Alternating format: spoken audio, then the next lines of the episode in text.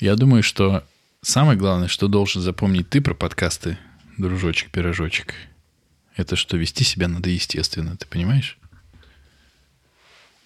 Купи два пирожка и получи третий пирожок, вражок, пидорок.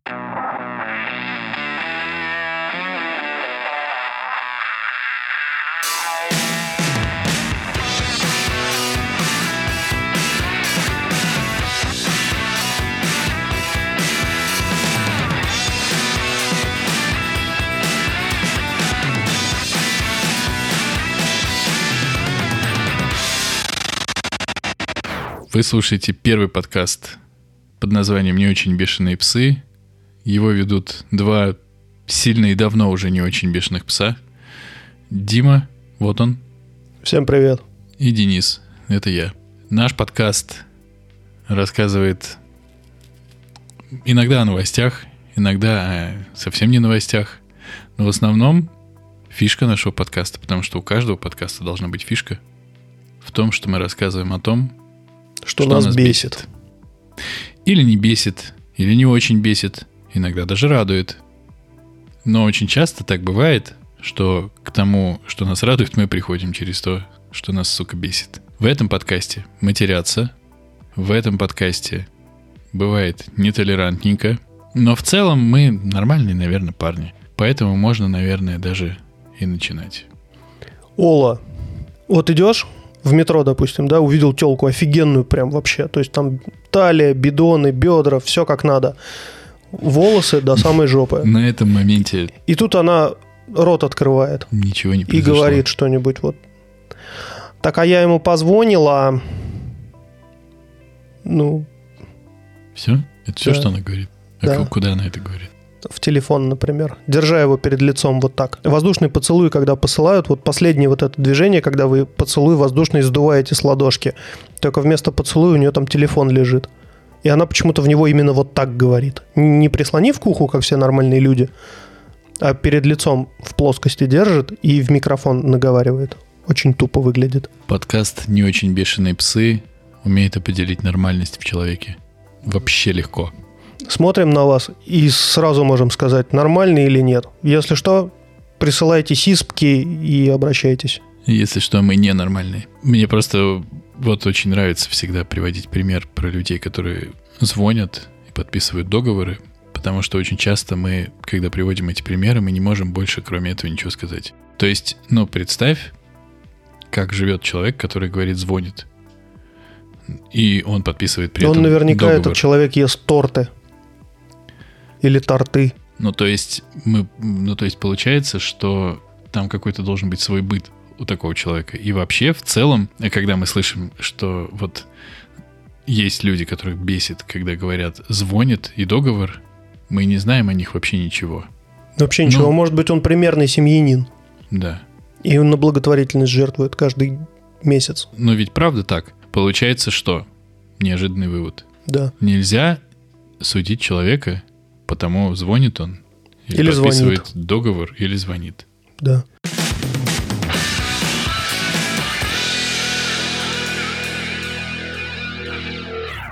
Нулевой подкаст мы писали дистанционно, на удаленочке. А этот подкаст мы решили писать в импровизированной студии. И вот мы сейчас сидим, и я смотрю на стол, а тут стоит монитор прям волшебный такой на 8К. И у меня возникает вопрос, как бы я работаю на четырех работах, и у меня нет денег на такой монитор. Ну-ка поделись-ка, откуда ты его взял. Есть такая фраза long story short, но не в этом подкасте. Дело в том, что я занимаюсь видео. У моего MacBook, который, когда я его покупал, стоил 200 тысяч, 85% экрана занимает сейчас нежно-голубое пятно. И когда ты пытаешься хотя бы просто выровнять цвет картинки, ты делаешь это как будто бы через фильтр. Нежно-нежно голубой фильтр, но ты не видишь настоящую картинку. У вас разве нет у макбучников этой пожизненной гарантии, когда ты приходишь, тебе все меняют бесплатно и еще в нагрузку новые наушники дают? Ну вот. И я понял, что мне, как макбучнику со стажем, э, требуется э, внешний монитор. Я стал смотреть интернеты и нашел монитор BenQ на 27 дюймов за свои 25 тысяч. Прекрасная вещь. Я нашел этот монитор в магазине CityLink, который нам не занес, а после этого рассказа еще и никогда не занесет, я думаю. И так как подкаст у нас про то, что нас бесит, рассказываю историю. Монитора нет в магазинах, он есть только на складе. Я звоню в магазин, в фирму CityLink и говорю, у вас есть на складе монитор, который мне нужен, а у меня есть за него деньги. Давайте-ка вы его привезете мне домой в обмен на мои деньги. На что слышу ответ, вы что? Монитор домой? Мы можем привезти его в пункт самовывоза. Я говорю, ну, хорошо, сегодня 14 привезете ли вы мне его тогда в 15 -го? Вы что? 15 -го? 17 -го? Я говорю, ну хорошо, пусть будет 17 -го. Когда наступает 17 число, я много раз звоню в магазин CityLink и говорю, ну где же, блядь, монитор? Они говорят, послушайте, дорогой, просто подождите. Вам только нужно подождать, и будет ваш монитор. Все будет очень хорошо. И вот, когда наступает 8 часов вечера, мне звонят из магазина CityLink и говорят примерно следующее. Вы знаете, к сожалению, ваш монитор так и не привезли в точку самовывоза. Мы можем предложить вам нашу скидочную карту, карту постоянного клиента, и на ней уже будет 300 рублей. А монитор мы вам привезем через 3 дня. Это охуеть какое щедрое предложение. Я в абсолютном бешенстве залезаю в планшет и пишу. Круглосуточный, сука, магазин техники, пожалуйста, найдись. Находится магазин, где написано 8 вечера, сейчас привезем монитор. И он у нас есть. Вот это поворот. Звоню им туда, говорю, а что, правда привезете? Они говорят, да нет, конечно. Но, говорят, он у нас есть в магазине. Ты можешь приехать, забрать его своими... А работают они до скольки? До 11. И я поехал. Приехал я к ним в 9.30, уехал я от них в 11.30. Я прихожу и говорю, слушайте, вот монитор, вот я хочу его купить. Они говорят, все классно, вот монитор, вот он стоит, ждет вас. Я говорю, а нет ли у вас случайно монитора, который мог бы в то же время питать мой MacBook Pro? Они говорят, ну, есть. Я говорю, может быть, вы покажете, а сколько он стоит? Напомню, я приехал за монитором за 25 тысяч. Они говорят, ну, вы посмотрите сначала. Я пошел смотреть, влюбился. Конечно, я его купил. Стоит он ровно в два раза дороже. Это история не про то, как э, Денисочка въебал полтос. Это история не про фирму Dell монитор, который он купил. Это история про то, как чуваки умеют не продавать тебе, но продавать. Потому что магазин 4К монитора это просто рай для мальчика оказался. Как вы спросите, это относится к тому, с чего мы начали наш подкаст, что нас бесит? Бесит сервис в Москве, бесит, что магазины как 4К монитор, как Доктор Head, исчезающее маленькое количество в Москве. В Москве я бы понял, если бы в Волгограде их было мало, но даже в Москве их мало. Тебе откроют монитор, а в случае с магазином Доктор Head дадут послушать любые наушники. В то время как магазин CityLink тебе говорит со склада в магазин переместить. Да вы с ума сошли. Побойтесь бога. Ты знаешь, у меня был случай, когда, например, я решил заняться боксом, настоящий небешеный пес, и пойти на бокс. Когда я сходил на первую тренировку, я понял, что мне нужны боксерки, это такие специальные кроссовки на ноги. Мне нужны там нормальные перчатки, мне нужны бинты на руки. Еще мне обязательно, конечно же, нужны э, ММАшные шорты. Вот, ну, чтобы прям по-пацански зайти в зал, потому что тренировка как бы была вчера, сегодня день отдыха, следующая тренировка завтра, и вот чтобы завтра я уже по-пацански в зал зашел. Но знаете, вот она когда, когда у человека ОКР, он очень хочет э, что-то закончить, например, начинает искать пуговицу и все, не может остановиться, пока ее не найдет. Ну, до 5 утра ее будет искать, ну, найдет. Вот я также до 5 утра я искал магазин, который может мне прямо сейчас продать боксерка именно Лонсдейл в красно-синем варианте бинты э, Лонсдейл именно тянущиеся в сеточку, чтобы у них обязательно были перчатки Хаябуса, я уже выбрал какие, и шорты Хаябуса, и все это должно было быть в одном цвете и моего размера. Естественно, в одном магазине не было боксерок, в другом не было там бинтов, кое-как я все это собрал. Естественно, они мне должны были это все прям с утра привезти. Естественно, никто ничего не привез. Потом я залез на какой-то сайт, что-то он абсолютно по-идиотски назывался, типа box.ru или box.rf, и они такие, да, да, все есть, только вам надо приехать, потому что это надо мерить. Я приехал, и меня моментально запаковали именно вот в те, в те цвета, которые я хотел. У них нашлось вообще все, нужной длины, нужного размера. И я оттуда уехал абсолютно счастливый, со скидочной картой. Естественно, на бокс я проходил там неделю, и сейчас оно у меня благополучно все лежит в коробке. Тебе, кстати, не надо. Сука, ты украл просто мою фразу.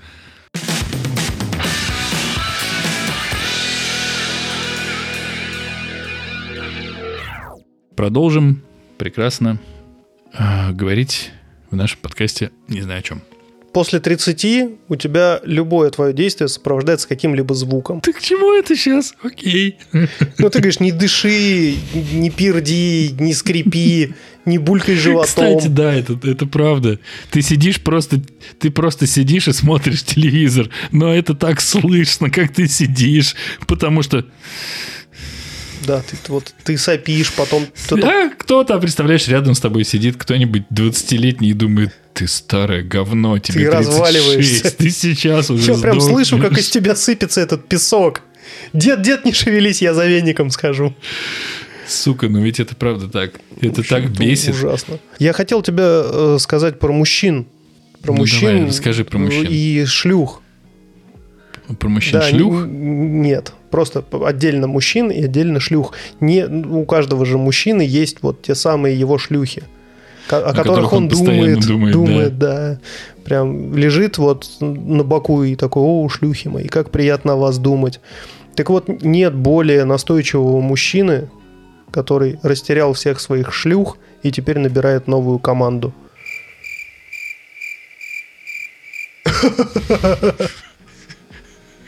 Что, блядь? Что? Нахуй? Подкаст, подкаст не очень бешеные псы. Подкаст, в который не то, что мы сами смеемся над своими шутками, каждый из нас, сука, сам смеется над, своими, над своей да. шуткой. Так вот, возвращаясь к работе и той теме про мужика, который растерял всю свою команду, тех самых шлюх, о которых можно думать, и сейчас набирают новую.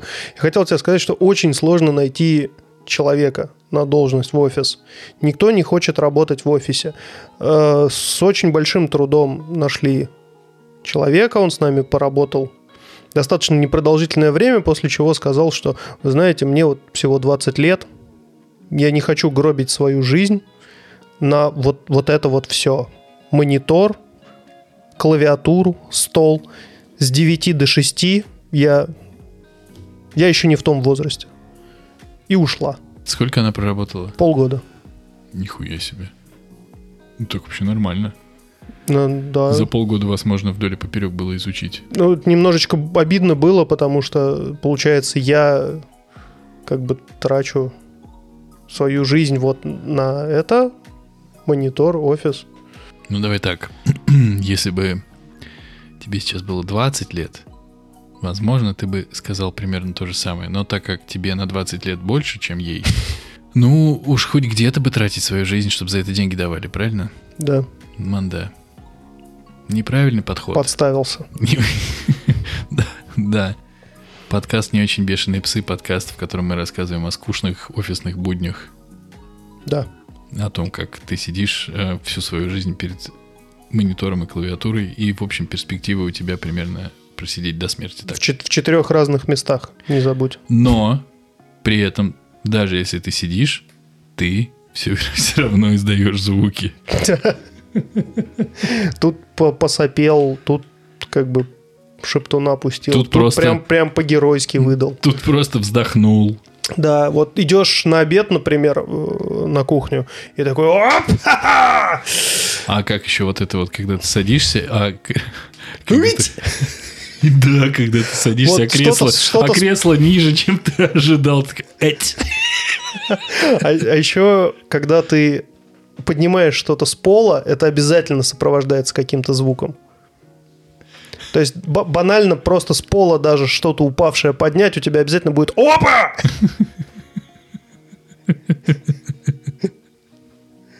То есть, в принципе, такие звуки издают цирковые артисты на пике просто своих возможностей, делая какой-то смертельный трюк. Для тебя, в принципе, да, поднять что-то с пола уже смертельный трюк, потому что в тот момент, когда ты достигаешь вот этого пика наклона и достижения пола рукой, у тебя прям вот в глазах темнеет. Там... У тебя появляется мысль, интересно, вот я так согнулся, а разогнуться я смогу сам.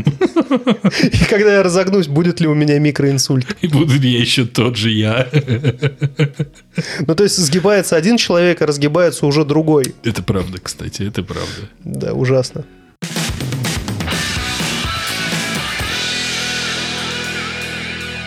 Мне кажется, что вот еще есть прекрасная тема, учитывая, сколько нам всем лет, эм, а нам всем 72 здесь. У нас есть дети. У Дмитрия девочка, Да. у Денисочки мальчик. Девочки Женитесь. Дмитрия- Женитесь. Девочки Дмитрия сколько?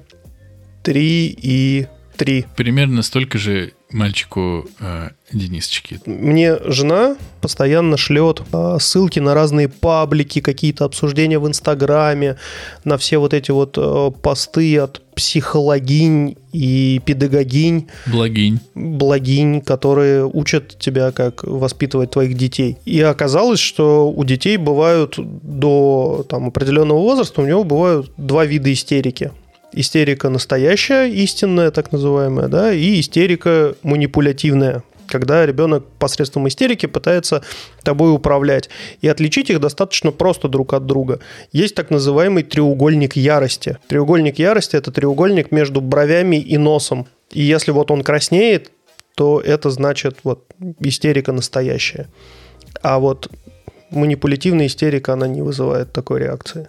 Если ребенок у тебя на взрыт рыдает, там прям слезы льют сопли из носа, и он орет там в магазине, и ну, ты понимаешь, что он хочет просто купить вот, ну, вот эту яркую штуку на прилавке, ты ему покупаешь, отдаешь в руки, он тут же моментально успокаивается, нет истерики. Это была манипулятивная истерика.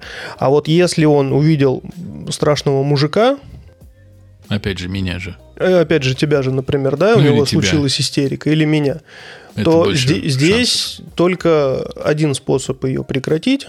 Это Дать ему по морде. нет, это Мужику. дождаться, пока истерика закончится. При этом оказывая максимальное ему, э, оказывая максимальную поддержку и понимание. Я понимаю, о чем ты говоришь. Э, Да, я согласен. Это, это рабочая история, потому что когда он по-настоящему расстроен, его, Не выключить вот так. его не выключить вот так, и ты понимаешь, что он прямо расстроен, потому что он не может нормально говорить, он не может нормально даже дышать, потому что он ну, всхлипывает все время. И тогда сердце разрывается просто совсем. Я хотел просто завершить нашу вот эту тему про детей. У меня сейчас небольшая паника. Я опасаюсь того, что у моей дочери ОКР. Что это? Обсессивно-компульсивное расстройство. Любое действие, которое она начинает, она обязательно должна закончить. То есть, если она несет, например, э, молоко в молочнике, у нее есть специальный детский молочник, куда она наливает молоко, Специальное потом- детское. да, специально детское, разливает его по стаканчикам. Вот, вот это действие, оно должно прямо от начала до конца быть. То есть ты греешь ей в чашке в определенной молоко в микроволновке, даешь ей, она переливает его в молочник, несет молочник в комнату, э, в детскую, где там ее игрушки стоят, там эти детские чашечки. Вот она там в три чашки разливает, это маме, это папе. Если на каком-то моменте это действие прерывается, все это сразу истерика. И это не только с молоком связано, то есть это с любым. То есть вот она придумала сейчас, что ей срочно надо взять обруч. Там будет истерика на три часа, пока вы не дойдете с ней вместе и не возьмете этот обруч. Она должна вот завершить это действие. Она должна подойти самая, протянуть руку, его взять, пронести его два шага и бросить, и все, забыть про него. Но вот само действие должно быть совершено. И это касается всего. То есть, например, после мытья в ванной мама должна надеть на нее полотенце детское. То есть детское полотенце с прорезью, которое надевается полностью на ребенка. Это должна сделать мама. Если это сделал папа, истерика на 3 часа. Вплоть до того, что ребенок полностью раздевается снова, залезает в ванну, повторяется полностью процедура мытья, после чего приходит мама, одевает на нее полотенце, и вот мы уже в 4 часа, как бы как нормальная семья, ложимся спать. Утра. Да, ну, то есть вот такие вещи, и они немножечко меня пугают. Зачем вы бесите ребенка? И это, ну, со взрослой стороны кажется, ну вот какого хрена? Почему, если ты открыл мороженое, то теперь это мороженое надо выкинуть, одеться, пойти на улицу, в магазин, который находится в двух кварталах, потому что только там продается это гребаное мороженое в виде единорога на палочке, которое на секундочку стоит 130 рублей. Купить новое, прийти домой, раздеться, помыть руки, сесть за стол, положить ей в обертки, она откроет его сама. Только вот после этого закончится истерик. Я думаю, достаточно просто объяснимо. Потому что вы это делаете? Было несколько раз, когда мы не выполняли ее с нашей стороны, казалось бы, глупые требования, да. Например, что папа должен взять машину и унести ее на кухню, а вот мама должна остаться и читать книгу, хотя папа на самом деле в этот момент участвовал в совещании по Зуму, а мама в этот момент принимала заказ у курьера. И, ну, произошло все не так, как она планировала. Mm-hmm. И это, в принципе, более-менее прошло, но сейчас все чаще и чаще возникает такая ситуация, когда должно вот все происходить именно так, как она запланировала.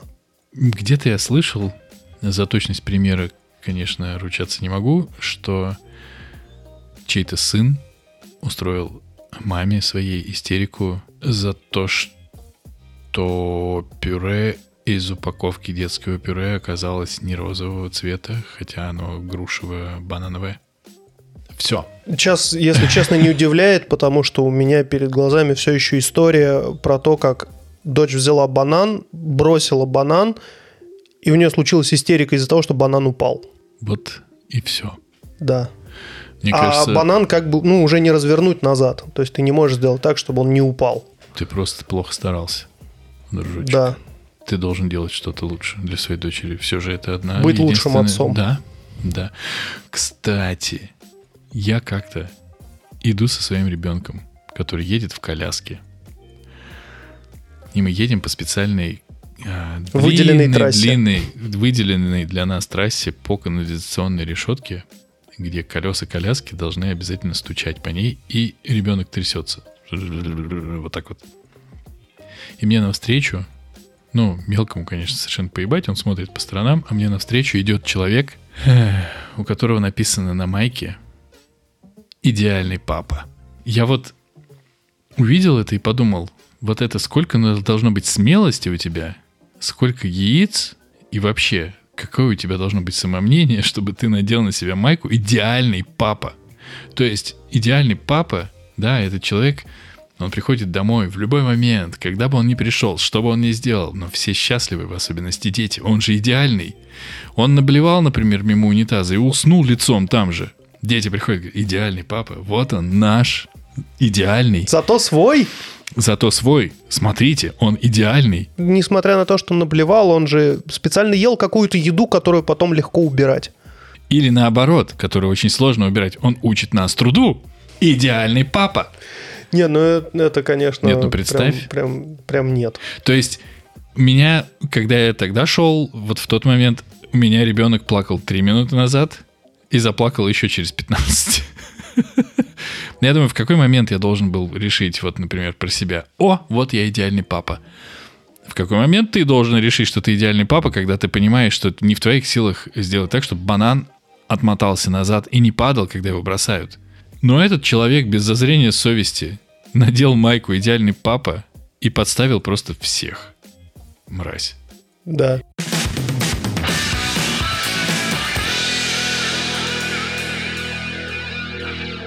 Когда у вас есть дети, вы не можете ничего посмотреть. Вы не можете посмотреть сериал, кино, сходить в ресторан, кафе. Вы все это делаете вместе с детьми. Готовьтесь к тому, что вы будете смотреть «Синий трактор», «Трех котов», детские мультики, какие-то передачи. Вы не сможете посмотреть «Игру престолов». Или, например, сериал «Чернобыль». Или, например, сериал «Чернобыль». Но моей дочери уже 3 и 3, соответственно, она при ос- особенном таком подходе к ней в течение дня засыпает рано и поэтому освобождается некоторое количество времени, чтобы посмотреть сериал. Поэтому мы с женой усиленно работали прямо с утра над тем, чтобы дочь заснула рано. И уработали дочь. Уработали дочь. Нам это стоило очень больших сил, осталось немножечко, чтобы посмотреть сериал. И, чувак, я тебе хочу сказать, сериал просто бомба. Ну, рассказывай, рассказывай. Сейчас я вот прям вдохну. Я не готовился к его просмотру, прямо скажем, да, ну, то есть это прям для меня было событие. Во-первых, не так много сериалов я посмотрел за то время, пока росла дочь. Ну вот, дожили. Дожили до того момента, когда можем вместе с женой посмотреть, потому что смотреть по раздельности это немножко не то. То есть, когда вы в отношениях... Это очень то. Немножко не то. Когда вы в отношениях, вы должны как бы смотреть это вместе, чтобы потом мочь обсудить. Сейчас Поэтому было, мы сейчас смотрели... Было, сейчас было больно. Поэтому мы и находимся оппозит по разные стороны стола и по, разные, по разные стороны жизни. Fuck you, bitch. У нас дважды. просто разный опыт. Ну, кому чувак. Off. Зато ты можешь поехать к своим шлюхам, о которых всегда думаешь. Давай про сериал «Чернобыль». Мне очень интересно, что ты скажешь. Я-то его смотрел тогда, когда он выходил. А я вот его посмотрел, можно сказать, практически год спустя. Я совершенно ничего не ожидал от этого. Ну, то есть я услышал очень много мнений о том, что это там великолепный сериал, тебе обязательно надо его смотреть. Мы посмотрели. Мы думали, посмотрим пару серий и сделаем перерывчик, потом еще посмотрим. Мы посмотрели все пять. При том, что мне с утра на работу, что у нас дочь подскакивает с утра пораньше. В общем, мы посмотрели все пять серий, и я остался в полнейшем восторге. Во-первых, это колоссальный уровень проработки и детализации окружения, то есть то, что вот бросается тебе в глаза, когда ты смотришь сериал. Это мебель, это предметы быта, которые Сервиз. Сервизы, это все вот по барахолкам, по киевским, минским, литовским, московским собиралось там по крупицам, чтобы воссоздать атмосферу 80-х. Это машины модельного ряда тех времен, и более того, на них даже номера я просто специально вот на паузу нажал, показал жене, э, мы тут же это загуглили. Видишь, блядь, как в мое время ездили на нет, машинах. Нет, нет, нет, нет, там номера на машинах, на них номер с кодом КХ. Это код Припяти. Ну, это логично. Это насколько проработка сериала. То есть Давай нас, так, нас... если они настолько проработали, что даже не обстановка, а даже дома вне, снаружи похожи на дома, которые стояли там, то как бы очевидно, что про номера они подумали.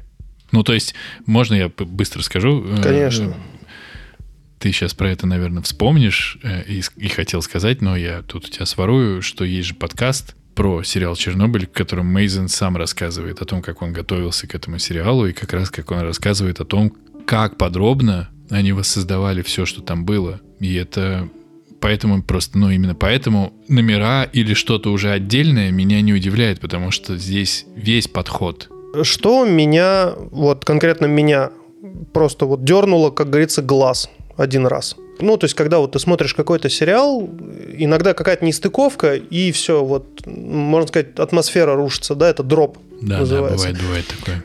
У меня не было дропа, то есть я просто это про себя как интересный факт отметил. Показали кладбище, а кладбище, ну, понятно, что современные, там кресты стоят. Припять это молодой достаточно город был, э, ему не больше 20 лет было, там не могло быть крестов. То есть там должны были быть только могильные плиты, а там кресты показали. Я такой, ну откуда кресты-то? Ну, ну и вот, вот этот момент, но он меня совершенно не э, взволновал, типа, а, все испортили. Нет, ну я просто для себя отметил. Ну, я думаю, могли быть в Советском Союзе и церкви были. Так да, но это прям видно, что наводил. Ну, это, ну так, что дернуло Женьку, мою жену, э, то, что у школьниц были белые переднички, а был э, не праздник, то есть это стандартный будний учебный день был. А э, в обычные дни школьницы тогда одевали коричневые передники, а не белые. Да, То есть всегда тут... передника было два: белый праздничный там на, на первый звонок, там вот на это все, и обычный вот коричневый. Да, но тут нужно понимать, что вот так как я немножко имею отношение уже к кино, да. Так вот, нужно понимать, что тот уровень проработки, который есть в сериале, еще немножечко пропускается через призму все же художественного видения. Подожди, подожди, дай мне закончить. Заканчивай, пожалуйста. И я заканчиваю на том, что два человека, которые росли и жили именно вот в тот период, как бы советский, да, и застали все это, они зацепились взглядом только за кресты на кладбище и белые переднички. В сериале, который про нас сняли американцы. Но не про нас. Давай ну, так, не окей, про нас. Не, не про нас. Про ну, наших родителей это про, сериал. Да, с которой сняли про наших родителей, про нашу страну в 80 шестом году. В 86 году, обращаясь к тому периоду. То есть это настолько глубокая проработка и настолько ответственный подход, что у меня прям реально сердечко замирало, когда я его смотрел. Потому что я видел те самые вещи, с которыми я вот прям тактильно э, взаимодействовал. Я трогал эти столы, смотрелся в эти зеркала, ну, то есть все, все, все, вот эти пепельницы, табуретки, все предметы обихода, которые я видел в кадре, я их видел в реальной жизни, начиная с 85-го и кончая там началом 90-х, то есть 93-94 год, пока, собственно, не хлынуло большое количество импортного товара в страну. А еще знаешь, что... Но что меня расстроило? Что я не могу оставить просто так какой-то контент, я всегда требую соуса, естественно, я полез в интернет почитать, что люди вообще думают об этом. Зря. Знаете, с чем я могу это сравнить? Вот вы зажали нос и просто в канализацию прыгнули полную говна. Люди ищут к чему бы блядь, придраться в сериале. Приебаться. Они нашли там э, доводчики на подъездах, они нашли там где-то стеклопакеты. Этот вертолет ебучий им прожужжали мало того, что сценаристу все мозги, так они еще вообще на каждом сайте, на котором написано что-либо про сериал Чернобыль HBO, на каждом этом сайте есть строчка про этот гребаный вертолет, который разбился не на там второй день аварии, а через 6 месяцев. Да срать, всем поеб... ну, мне лично поебать, когда разбился вертолет. Мне его показали, мне это понравилось. Но кресты ты отметил на кладбищах. Ну, блин, чувак, кресты это просто я как вот э, человек, который там в, в то время рос в таком месте, где, ну, как бы, религии не было совсем, да, то есть там был прям жесткий Советский Союз. Поэтому для меня, ну, как бы это кольнуло. Но кольнуло из разряда как интересный фактик такой, ага, это знаете, вот как про анекдот про бензопилу «Дружба». Рабочие подложили брус, сказала пила, у, сказали рабочие. Они подложили бревно, вжж, сказала пила, у, сказали рабочие. Они под, подложили рельс, сказала пила, а, блядь, сказали рабочие. Ну да. Во всех подкастах, которые я слушаю, если прямо хорошая дискуссия, то есть немножечко противопоставление. Не то чтобы я только ради этого, но целом я об этом тоже думал. Ведь почему эти люди доебываются?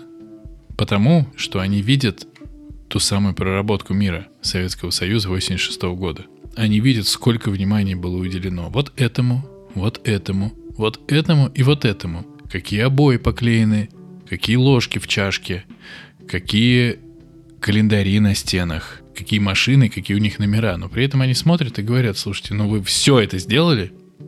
Но стеклопакеты. Блять, у вас были деньги. Вы могли это фиксить нахуй.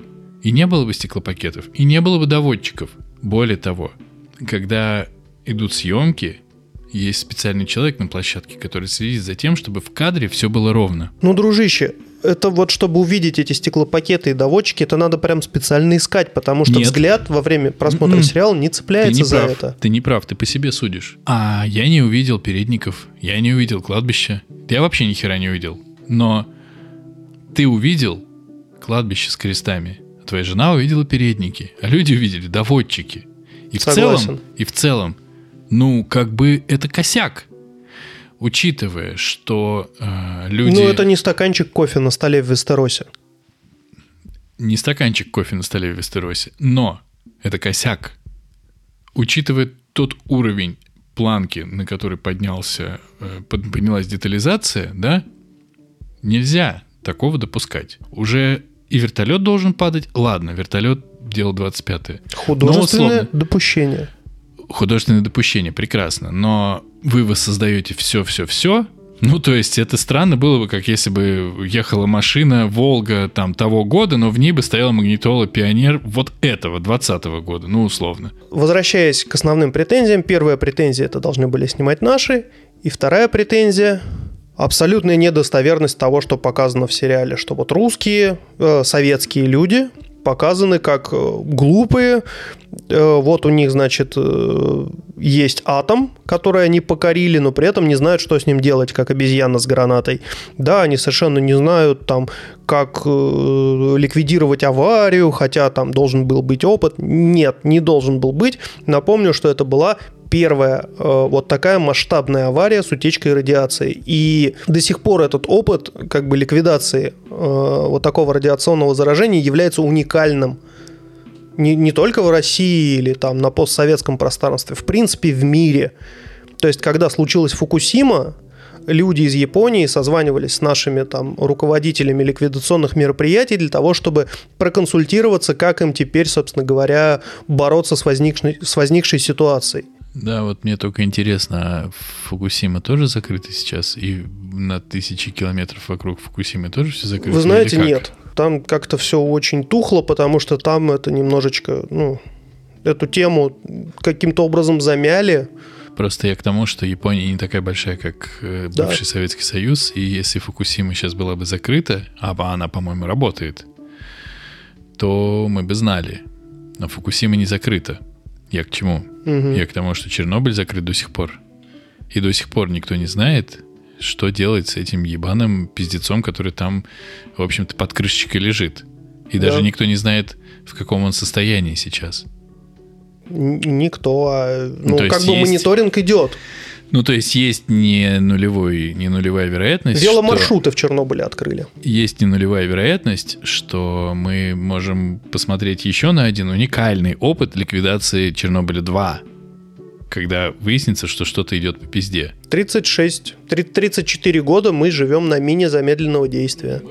В общем, ребят, я возвращаюсь к сериалу, я прям коротенечко закончу, э, доведу, так сказать, мысль до конца. Понимаете, да, откуда у моей дочери ОКР? Нет. Нет. Откуда бы ей? Э, так вот, возвращаясь к теме сериала, британцы настолько тонко показали именно подвиг советского народа, сколько сил было брошено на то, чтобы не допустить мировой катастрофы, какие усилия были приложены и сколько людей было привлечено, и самопожертвование было показано так, как никогда не покажут наши. Никакого самодурства, никакого там скажем так, демонизации советского народа не было в этом сериале совершенно. Самодурства Это... было там очень много. Нет. Да. Ну, когда я смотрел, для меня это выглядело... Ну, смотри. Скажем так, для меня это выглядело нормально. То есть, в принципе, высокие чины в Советском Союзе всегда себя так вели. То, что они всегда себя так вели, ни в коем случае не значит, что это не самодурство. Это, во-первых. Во-вторых, высокие чины и до сих пор себя так ведут. Именно почему я и думаю, что в целом Чернобыль 2 вполне возможен на нашей памяти. И самодурство там как раз было показано. Это как раз, это как раз стало очень большим тоже пунктом, по, который, по которому предъявляли претензии сериалу, потому что да вы что? Наши советские начальники допустили такое, такого быть не может. Никто не мог знать. Но если я правильно понимаю, я, конечно, тоже после этого сериала полез в интернеты. Люди не знали, что делать. Не знали, что делать с результатами того, что произошло с аварией. И люди отказывались действовать.